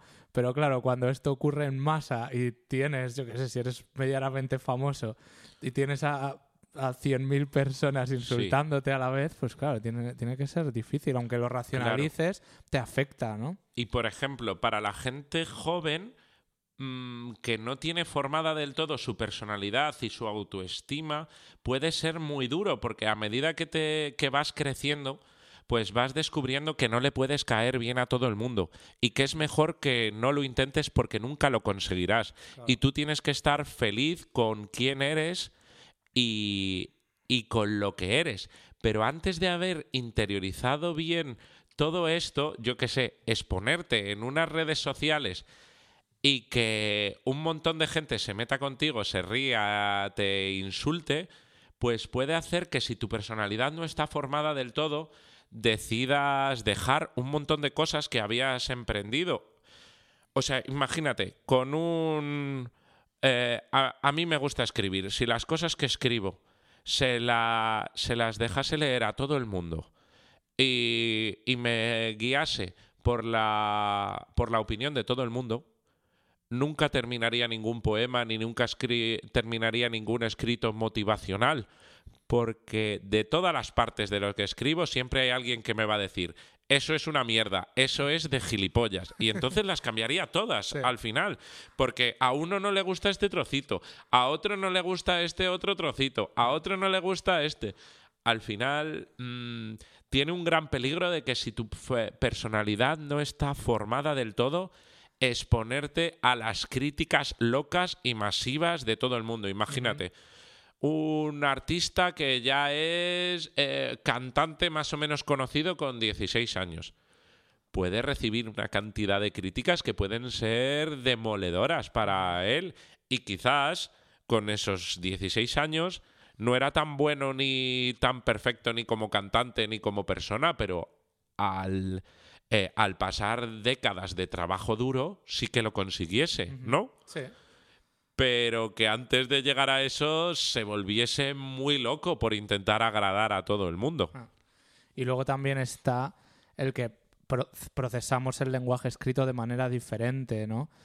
Y eh, simplemente eso tiende a más problemas de, comunicación, malentendidos, etcétera, ¿no? Pasa hasta con los correos electrónicos y los mensajes que tenemos hasta formas de puntuar nuevas, ¿no? El terminar con un punto o sin un punto cambia el mensaje. En el eso añadir estaba una carita sonriente. En que, en que para no sé, no entiendo del todo por qué, pero para la gente, eh, terminar una oración que tiene que ir con punto final, si pones el punto final, cree que estás enfadado y que eres y que eres algo así como un pequeño dictador. ¿No? Sí, o sea, tiene, efecto el punto final. Hay, estudios sobre esto y tal. Y no sé, o sea, yo, yo en todos esos emails hace años que tiendo a tiendo a meter muchos más, muchas más caritas sonrientes y, signos de exclamación ¿no? de los que antes se metían o de los que habría que meter en lenguaje escrito oculto en sí, según las recomendaciones de la RAE o lo que sea. ¿no? Sí, porque le estás eh, la gente entiende como que le estás diciendo y no voy a cambiar de opinión, estoy enfadado contigo, esto es así y punto, déjame en paz. Y no estás diciendo todo eso o, o al menos no tiene por qué. Claro. Sí, pero, pero como estás quitando toda la parte eh, toda, toda la parte no verbal del lenguaje, ¿no? Solamente queda el, mensaje. Y, lo tendemos a leer de una manera seca. Mm. Sí, aunque. Aunque yo a veces los mensajes que doy son solo escuetos e informativos. y, y como no tengo tiempo en ese momento, no busco una carga emocional y sentimental altísima, pero muchas veces, bueno, muchas veces, o sea, muchas veces no le puedes enviar a, a, una novia tuya un mensaje que solo sea información indicativa con un punto y final y sin, y sin caritas sonrientes. Va a pensar que la estás dejando. Mm y solo le estás y solo estás realizando una afirmación. Sí. Claro, pero pero hay, hay, muchas cosas más allá de la semántica, ¿no? Sí, en el lenguaje. Eso es. Sí, sí. Sí, es que Internet ha cambiado todo de repente, ¿no? Es, es, es algo muy gordo. Sí, yo, yo me acuerdo antes, por ejemplo, en YouTube o en cualquier red social no hacía comentarios y ahora a veces los hago y siempre que digo exactamente lo que pienso, la gente se ofende. Ahora lo que, lo que está pasando es que en YouTube, especialmente en los vídeos con muchas visualizaciones, eh, bueno, tienden a recibir más votos los más divertidos, ¿no? Y eso es algo bueno. Hmm. La gente tiende a usarlo para hacer humor y bueno, pues también la gente tiende a usarlo para trolear y para todo tipo de cosas. Pero, pero es bueno que el humor se está imponiendo poco a poco, o eso me parece, o eso quiero creer. Sí, sí, sí. Está, está bien, está bien, porque si eh, el humor nos permite eh, alejarnos a veces de, cosas que, que nos asustan, que nos dan miedo, es una vía de escape. Mm, hace ver también parte de la inteligencia emocional de la gente y le quita mucho hierro a muchos, a muchos asuntos. O sea que es mejor que, que todavía haya, haya revolucionarios del humor que digan eh, lo políticamente correcto o lo estándar o lo aceptado será lo que sea, pero yo voy a dejar aquí mi punchline, voy a dejar mi troleo, si lo queréis ver bien, si no, no hace falta que hagáis nada. Sí, el, el troleo puede ser puede ser divertido a veces mientras sea medianamente responsable, ¿no? Sí, eso es, eso es. Mm.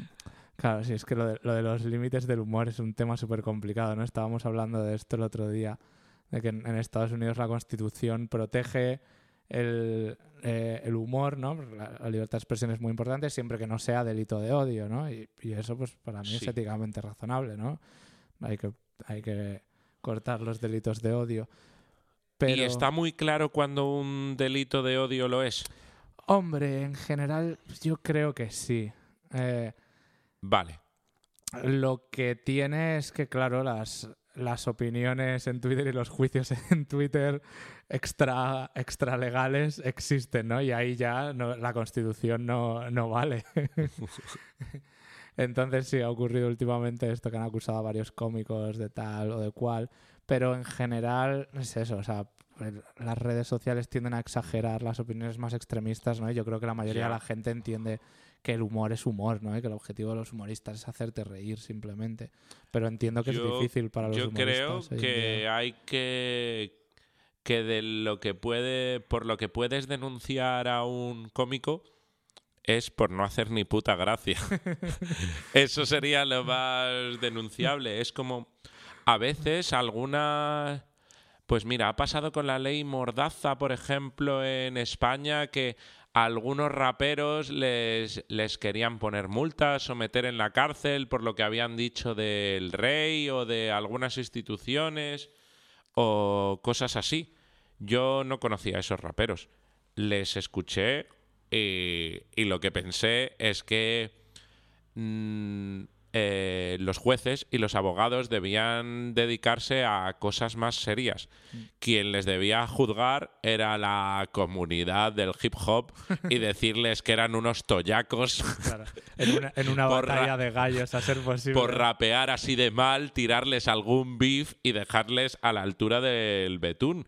Porque eran, si no recuerdo mal, habían tenido ese problema Pablo Hassel y Baltonic, dos raperos que yo ni siquiera conocía.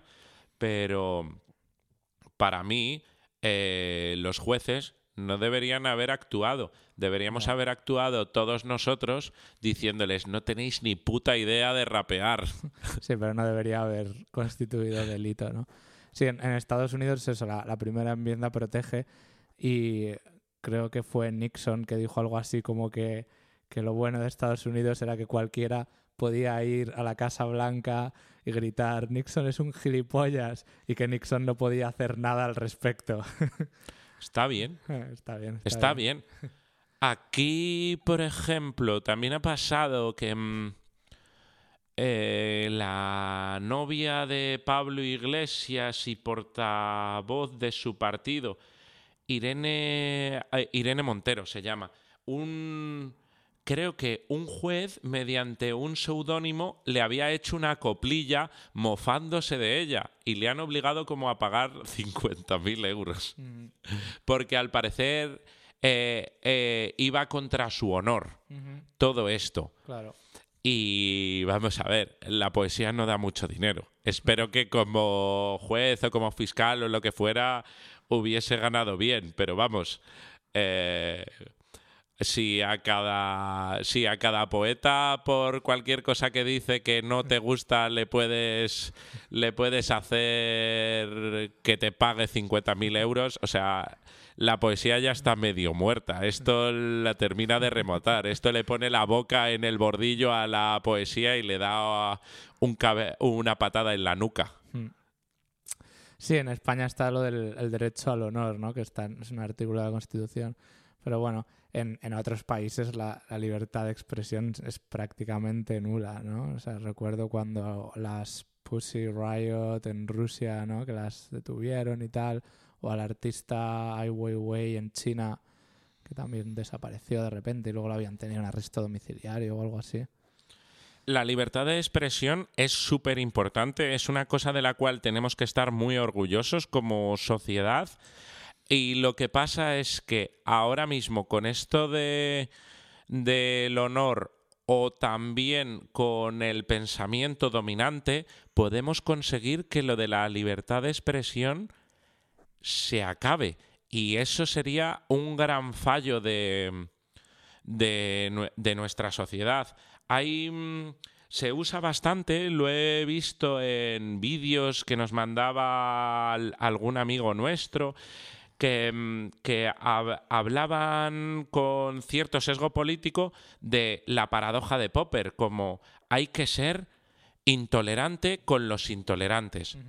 Vale, esto es parte de un libro que escribió Popper hace, hace, hace muchísimo tiempo, pero en el fondo eh, no eh, ahora la gente quiere entenderlo como esta gente está diciendo un pensamiento que no es políticamente correcto para mí, vamos a prohibirles y a encerrarles y a hacer que no puedan hablar de eso y que si hablan de esto se arrepientan.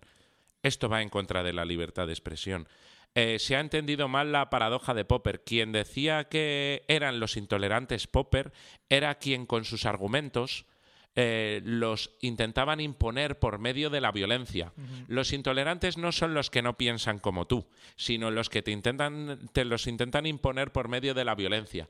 Claro que hay que ser intolerante con los violentos, pero no con los que piensan una idea que no es ni verdad ni no verdad, pero que no es la que no piensas tú. Si, si, si prohibimos a todos los que no piensan como nosotros, con el tiempo habrá pensamiento único, neolenguaje, 1984, se empezarán a prohibir cosas y se empezarán a perder derechos. Ya. Hombre, ahora hay pensamientos dominantes en muchas cosas, pero también, o sea, lo que hay es como una cultura muy tribal, que puede haber pensamientos diferentes, pero la gente vive en lo que te decía que llaman en inglés cámara de eco, ¿no? Vive rodeada de gente que piensa igual, su círculo de amigos piensa igual y tal. Y eso, claro, crea muchos conflictos de nosotros contra ellos. A mí me impresionó mucho el otro día las interpretaciones del mensaje de Navidad del rey del día siguiente, ¿no? Que, había interpretaciones completamente diferentes sobre lo mismo, ¿no? Y había sido un discurso bastante vainilla para mi gusto. Cuéntame, porque, porque de esto es de una de las cosas que no tenía, no tenía ni idea porque no he visto este, este, este discurso. ¿Qué, qué, dijo exactamente el rey?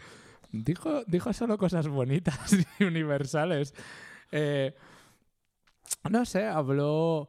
Eh, de, los, eh, de los valores y las bondades de la sociedad española y fue un mensaje eh, en el que básicamente eh, proponía simplemente nada, que, que, sepamos que vamos a salir de los problemas porque ya lo hemos hecho en el pasado, este tipo de cosas, ¿no?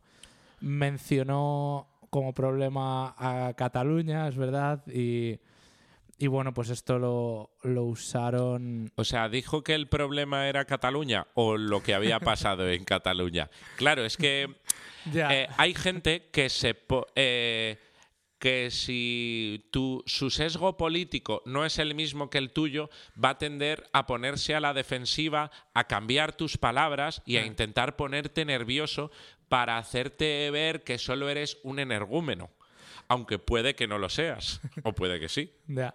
Sí, no, no me acuerdo exactamente cómo lo dijo, pero estaba hablando de problemas y dijo Cataluña entre ellos, como algo así, ¿no? Y claro, era, era una manera muy, muy ambigua de decirlo, pero claro, está, está muy abierta a interpretaciones, ¿no?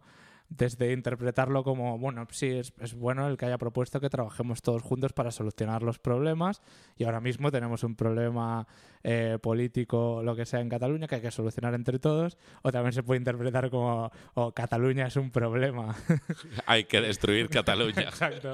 hay que tirar una bomba allí. Exacto, sí, sí, la gente lo puede interpretar como, como quiera, ¿no? Claro, eso es el problema de que la gente esté muy polarizada y lo que me contabas, cámara de eco, es como se llama. De eco. No, no conocía esta, no, no conocía esto, pero eh, eh, está, está muy bien el concepto, porque a mí posiblemente la gente que más me enseña sobre mí, sobre los demás y sobre la vida es la gente que no piensa como yo, que es capaz de ser clara en sus palabras, no, no cambiar de opinión según las modas, pero aún así con respeto y sin violencia, me muestra una, una forma de ver la vida diferente a la mía. Porque digo, si esta persona no entra en contradicciones, es feliz con esto y no es como pienso yo, algo dentro de mí se remueve, como esto será así, porque muchas veces hay cosas que pienso que no son verdad, que solo son creencias, pero que no es una verdad, digamos, científica eh, y demostrativa, que no es episteme, ciencia, que es doxa, opinión pero que yo lo tengo interiorizado en mi cabeza como que es verdad.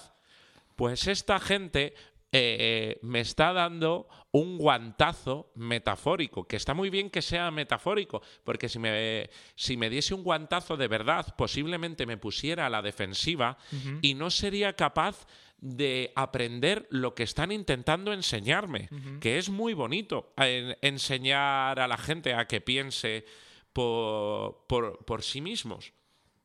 Y, entonces, toda esta gente que no piensa como yo, pero que piensa realmente y que es capaz de, no intentar ir a destruir a nadie y, ser cortés, pues me, me, enseña muchísimas cosas. Porque como, como dicen que decía Sócrates, solo sé que, que no sé nada. Pues realmente muchas de las cosas que sí que creo que sé, porque yo no soy tan sabio como Sócrates, realmente no las sé ni mucho menos. Y digo, pues es curioso, es interesante esto que dicen. Voy a leer más sobre esto, voy a ver cómo piensa esta gente. de, dicen los, los anglosajones que si dos personas piensan exactamente igual sobre un asunto es que al menos una de ellas es totalmente estúpida. Y es posible, porque ¿quién va a pensar como tú sin haber tenido la misma vida, el mismo bagaje y sin ver la realidad exactamente como la ves tú? Ya, sí, sí, es, enriquecedor siempre hablar con, con gente que piense diferente y aprender de ello. Es imposible que tú hayas podido eh, valorar todos los puntos de vista de cualquier tema porque no tenemos esa capacidad de computación, ¿no? Simplemente. Y sí, el, pensamiento del... De, o sea, el, problema del pensamiento tribal, ¿no? Es que a veces los puntos de vista sobre, sobre los diferentes temas van como en un paquete, ¿no? Que si tú piensas esto de A hoy en día, probablemente vas a pensar esto de B porque va dentro del paquete, ¿no? Claro. Eh, encima, eh, si, la, si la gente piensa como tú, no te enseña nada. Es aburrido. Y además, eh, te sirve para, para, decir, no, esta mierda que estoy pensando no solo la pienso yo, sino que mucha más gente piensa como yo. si más gente piensa mm. como yo, algo de verdad habrá, ¿no? sí. Y claro, mucha gente se mm, eh, reproduce los mensajes que dice otra gente porque también todos queremos vivir dentro de un grupo. Y claro, si terminamos aprendiendo de memoria eh, los razonamientos, es porque no los estamos haciendo nosotros mismos. Y esto es muy peligroso. Mm. Nos puede, mediante creencias limitantes, hacer pensar como la mayoría del grupo predominante o de la gente que ves que, que no tiene ningún problema a la hora de conseguir estar dentro de un grupo. Y aunque, aunque nos atañe a todos, es mejor eh, no estar dentro de un grupo que dejar de pensar por uno mismo. Sí, sí. ¿Has escuchado el último disco de Rosalía? El último disco de Rosalía es el del mal querer, ¿no? Sí, sí, lo he escuchado. El...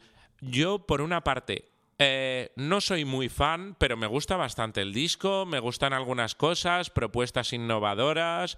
Eh, Encima, ya estamos muy cansados de oír exactamente la misma música, de exactamente los mismos músicos. Yo creo que eh, es fresco, tiene algo nuevo y por eso está triunfando. Yo. Yo, eso, no soy fan, pero me gusta. Yo no he escuchado todavía el, el último disco, he escuchado la, de, la canción de Malamente, que fue muy famosa me, me, gustó mucho el primer disco que hizo, el que se llama Los Ángeles, que es súper diferente. Sí, que es como más flamenco y que lo hace con un guitarrista. Sí, Raúl Refré creo que se llama. Y sí, era súper original, o sea, era, era flamenco, pero, pero no, no pretendía ser un disco de flamenco, le habían dado muchas vueltas. Eh, no sé, me gustó mucho. Sí, la verdad es que es... eso lo he escuchado menos. La primera vez que lo escuché fue hace unos años con un tema que no sé si será de ese disco que, que salían junto al Guernica cantando y la verdad es que ya me pareció que tenía muchísimo, muchísimo rollo y espero que, que le vaya genial. O sea, ahora ya súper famosa, es casi una nueva Madonna. Sí, sí, es muy famosa. En, en España y Latinoamérica yo creo que también, y ahora, bueno, en Estados Unidos también se lo escucha bastante. Lo que, aunque no sea súper fan, por lo que curiosamente más he apoyado a Rosalía es por las exageradas críticas que sufrió no tanto ahora, sino al principio, porque decían que era, decía la izquierda española que era un, un caso flagrante de apropiación cultural, que solo se le hacía caso a ella porque no era gitana, pero que si un gitano hiciera eso, nunca, nunca se le tendría en cuenta. Y la verdad es que esto me, me hacía darme cuenta de lo de lo idiota que es la gente. Ya, pero igual, o sea, probablemente eh, los medios de comunicación exageraron esto y las redes sociales lo amplificaron. La mayoría de la gente tiene una visión más razonable de las cosas, ¿no? Pero, pero claro, los algoritmos premian hoy en día las, las visiones más extremistas. Claro, porque se viene a decir que el grupo que el grupo que ha estado que hay un grupo que ha estado invisibilizado y que los demás son como agresores o gente que se está aprovechando de esto. Y entonces se terminan diciendo cosas como que alguien que no es gitano no puede hacer flamenco. Esto, lo mires por donde lo mires, es racista. Aparte, entonces posiblemente Eminem no pueda hacer rap o John Mayall no pueda hacer música negra o yo no pueda comer pizza. Si yo no puedo comer pizza, me enfureceré. yo creo que mientras la gente, la gente que haga lo que quiera y si esta chica hace lo que ama y lo termina haciendo bien y la gente quiere comprar su disco o ir a sus conciertos, que lo hagan. Si a ti no te gusta, no lo escuches. Que hay libertad y no te obligan a, escucharlo. Es verdad que alguna vez lo vas a tener que escuchar porque ya se ha hecho muy famosa. Pero bueno, puedes intentar escucharlo lo menos posible. Sí. Y, y, los algoritmos, si no te gustan, ya lo aprenderán y ya te pondrán otra cosa más, más en línea con lo que te gusta. Sí. Encima mm, Encima aparece con esto del flamenco, que, que, solo se puede hacer flamenco puro porque si no estás deshonrando a un antiguo dios. Pero, pero lo mismo, eso parece... O sea, desde siempre estaba la idea, ¿no? De, en Andalucía, los, los flamencos más puristas, que eran muy intolerantes y tal. Y en cambio, cada vez que, que leo una entrevista con, con, un músico de flamenco profesional, dicen todo lo contrario, casi todos, ¿no? Son mucho más abiertos. Es que, es que además en todos los artes suele haber como una etapa más arcaica en la que se está empezando, yo que sé, ritmos nuevos, formas nuevas, estilos nuevos. Luego suele haber una parte más clásica en la que todo esto se depura y se hace un canon. Pero luego suele haber una parte más barroca en la que se exagera y ya ese arte muere o, para no morir, se mezclan elementos de la periferia que nada tenían que ver con ese arte. O sea, cuando, cuando el centro y el canon era la novela de caballería, con el tiempo a la gente le aburría tanto la novela de caballería que había que meter elementos de la picaresca, que era lo que entonces se consideraría que era el underground, lo que no estaba en el centro del arte, lo que no se consideraba arte con letras mayúsculas, sino lo que hacía gente marginalmente y no se le daba valor. Pues si haces lo mismo siempre, aburres. Exacto. Tendrá que morir ese arte o tendrás que añadir elementos externos a ese arte. Necesitamos hipsters como Cervantes que de vez en cuando Eso es. revolucionen el arte mezclando cosas que no, que no iban juntas antes, ¿no? claro, claro, porque si si siempre estás escuchando exactamente el mismo ritmo o de música o la misma forma de narrar, al final se hará eh, muy aburrido y predecible y querrás buscar cualquier otra cosa diferente. Exacto. Bueno, ahora mismo yo creo que, se, que le haces pensar a la gente en flamenco y te habla de Paco de Lucía. Y y cuando salió Paco de Lucía se consideraba que estaba siendo un poco sacrílego, ¿no? sí. Que no estaba siendo eh, eh, que no estaba siguiendo el canon como debería, ¿no? Claro, claro. Bueno, porque, nos quedamos con, lo negativo, ¿no? Yo recuerdo una entrevista que decía que hasta hubo gente que le decía que el tocar con la pierna cruzada, con una pierna montada sobre la otra, como lo hacía, que era un insulto, ¿no? Que antes era como un insulto al público. Antes la guitarra flamenca no se tocaba así, ¿no? Tenías los otros pies en el suelo y mm. montabas la guitarra sobre un muslo. Y...